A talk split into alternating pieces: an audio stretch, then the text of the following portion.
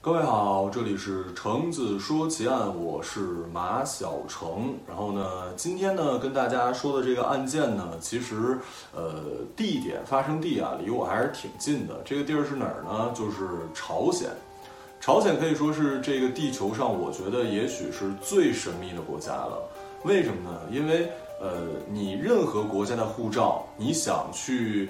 比如说欧洲，或者说去再难一点，比如说我们去这个伊拉克、阿富汗，可能都没有那么那么的难。但是朝鲜真的是一个一般人去不了的地方。我们家呢，在这个二道白河镇啊，其实呃，另外一个比较近的地儿叫临江，这个地方呢，跟朝鲜只有一条鸭绿江所隔，所以打小呢，我上学的时候，隔着一条江就可以看见朝鲜。我作为一个可以。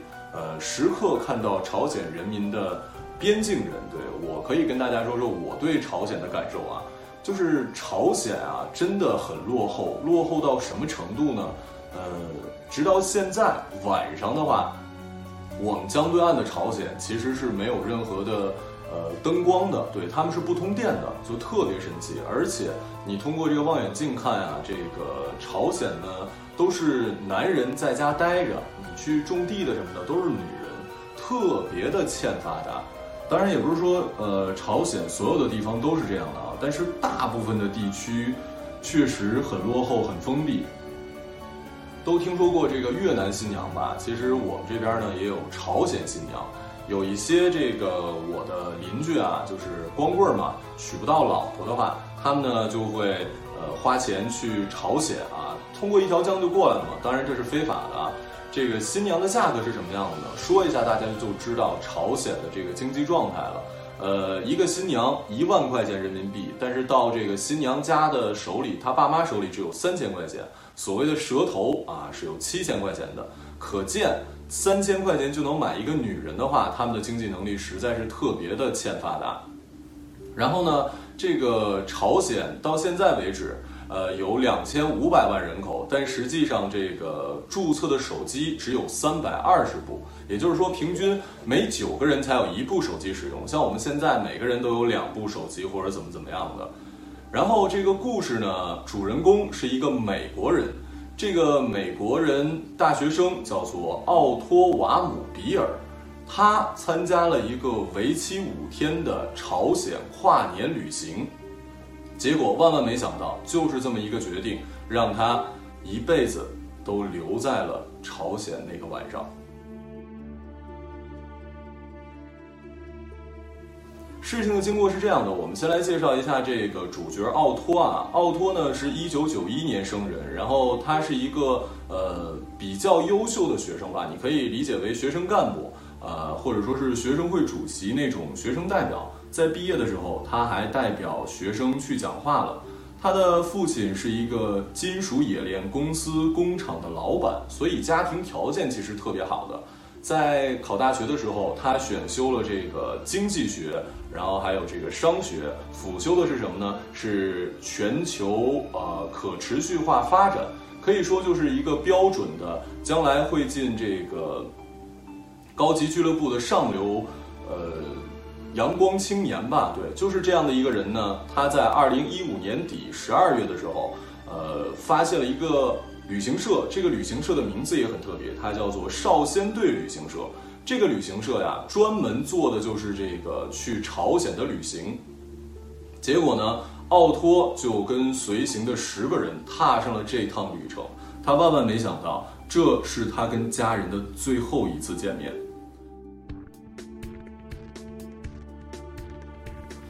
事情是这样的，在这个十二月底的时候，我们的奥托跟一行旅行社的所有人到达了朝鲜，所有人都入住在了一个叫做羊角岛酒店的地方。这个是平壤最大的酒店，几乎所有的外国人都会到了朝鲜都会入住到这儿。这里呢，一共有一千多个房间，最高层可以看到整个平壤的夜景。但是这个酒店有什么特点呢？它呀可以说是四面环河，只有一座桥是跟这个朝鲜相连的，桥上有卫兵站岗，这就断绝了啊外国人随时跟朝鲜人通讯，同时也杜绝了朝鲜人民万一说想传递一些不利于朝鲜的一些消息怎么样的。结果这个酒店一共有八部电梯，然后所有的电梯你按这个电梯层数的话。只有四楼直接到六楼啊，你到其他的层都可以，但是呢，这个五楼是不停的。于是乎，大家就会好奇啊，说这五楼为什么这么神秘呢？有之前游客就偷偷的在晚上的时候顺着安全通道走到了五楼，发现五楼是一个实际上啊没有那么呃神秘的地方，它不像我们的这个第九区什么这种。研究很奇怪的，或者说是 UFO 这种东西的地方，它实际是一个陈列室。陈列的是什么呢？都是我们呃朝鲜伟大领袖的一些宣传标语，以及呃还有很多的这个海报什么的。朝鲜人民有多爱他们的领袖？我可以再给大家说一个我所经历的事儿啊，就我们的邻居不是有那种买朝鲜媳妇儿的吗？结果呢？他们会在这个电视上看到他们的领导人嘛，他们就会哭的。实话啊，我亲眼看见的，就是当初这个金二胖去世的时候，他们看着电视那是痛哭流涕啊。他只是一个普通的农民，可见在朝鲜对领袖的爱那已经超过一切了，那是谁也打动不了的。就是这样的一个陈列室。但是啊，你想想看，作为一个美国大学生，那个时候奥托去的时候是大三嘛，到朝鲜已经是一个很酷的旅程了。包括这个少先队旅行社也说过，这是一趟特别神奇的旅程，是你可以跟你朋友吹嘘的旅程。结果啊，奥托大半夜的时候就通过这个安全楼梯来到了五楼，结果他做了一件事儿，这件事儿改变了他之后的命运。怎么着呢？他呢在墙上发现很多各种各样的标语跟海报嘛，有写着说金正日啊，或者说金正恩将军第一名啊，一定呃美苏永远是我们的敌人，我们的宿敌这种话。他就看到了一幅海报，他想要拿下来带走。你想想看，我啊去过朝鲜，并且从那儿拿了一幅海报，这是一件特别酷的事儿。结果。他第二天，也就是说，他不是去跨年的吗？他们嗯，在跨年的当晚，还在这个平壤广场观看了烟火秀。在这个二零一六年的一月一号，整个旅行团就准备回到美国了。在机场的时候，奥托被朝鲜的这个警察吧，或者说是这个特务机关就给拦下了，搜查他的行李。结果在行李箱里并没有发现这张海报。事后据奥托回忆啊。呃当天晚上，他的确是想把这个海报拿下来带走的，结果呢，就发现这个海报太大了，行李箱根本放不下。于是乎，他摘下来之后又放回了原位。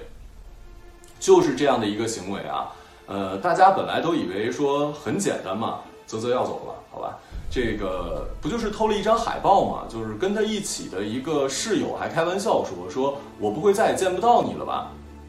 没想到一语成谶，奥托在飞机。临飞行之前，还是没有回到我们的这个飞旅行团里。旅行团就决定所有人，其他人先回去了。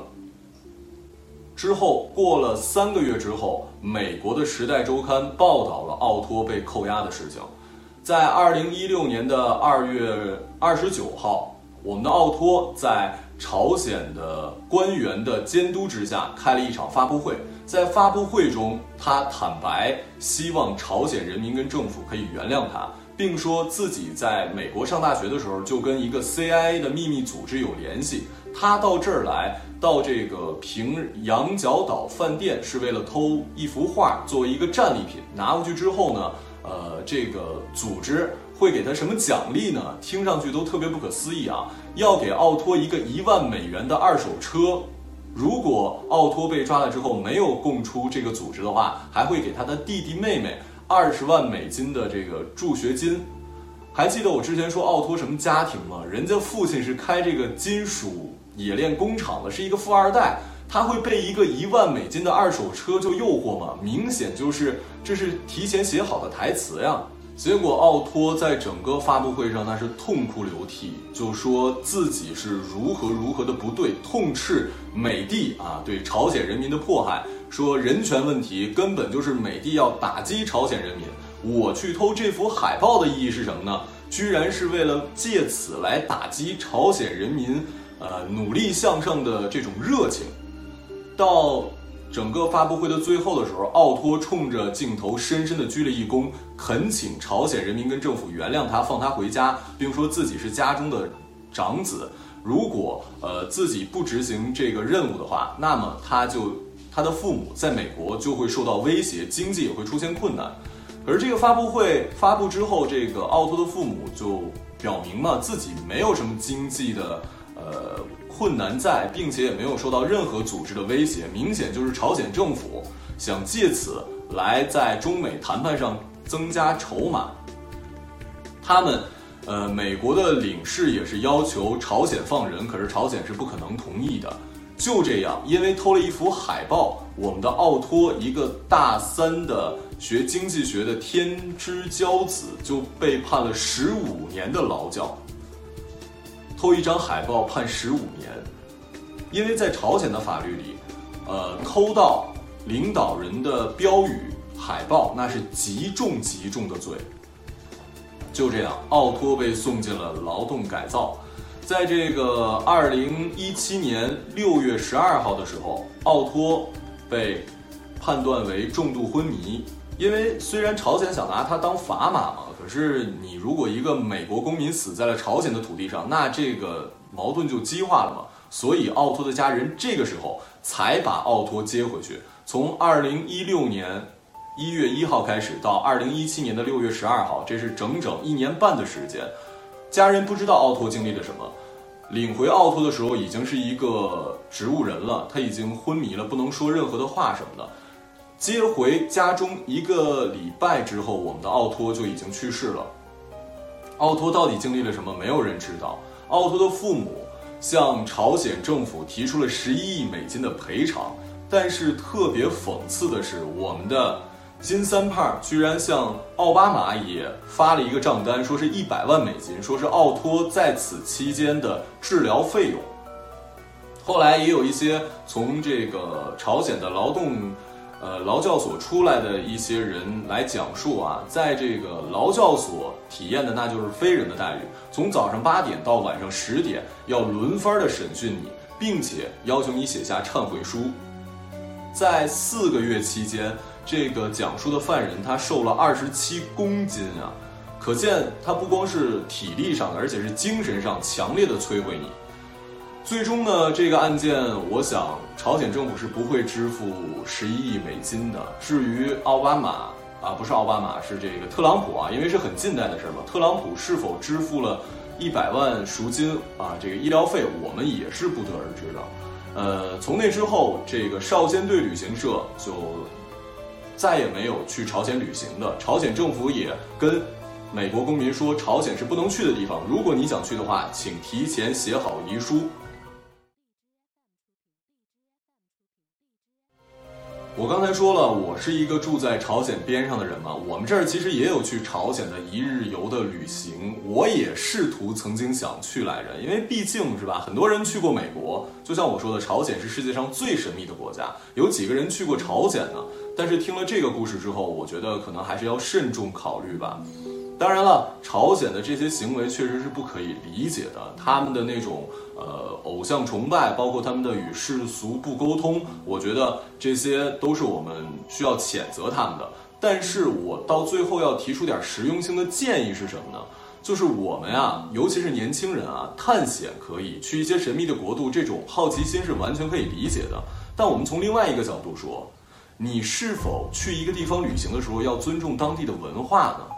就你如果不去偷这个海报，是不是就没有这些事儿了？再广而言之，你如果去了当地，人家有什么特殊的文化，你不尊重人家，那么你自然也要承担一些后果。当然，生命的代价是太高昂了，但是还是劝各位去哪儿旅行，提前做攻略，千万不要不尊重当地的文化。这就是这一期的这个橙子说奇案，然后感谢啧啧的出演，我们下期节目再见，拜拜。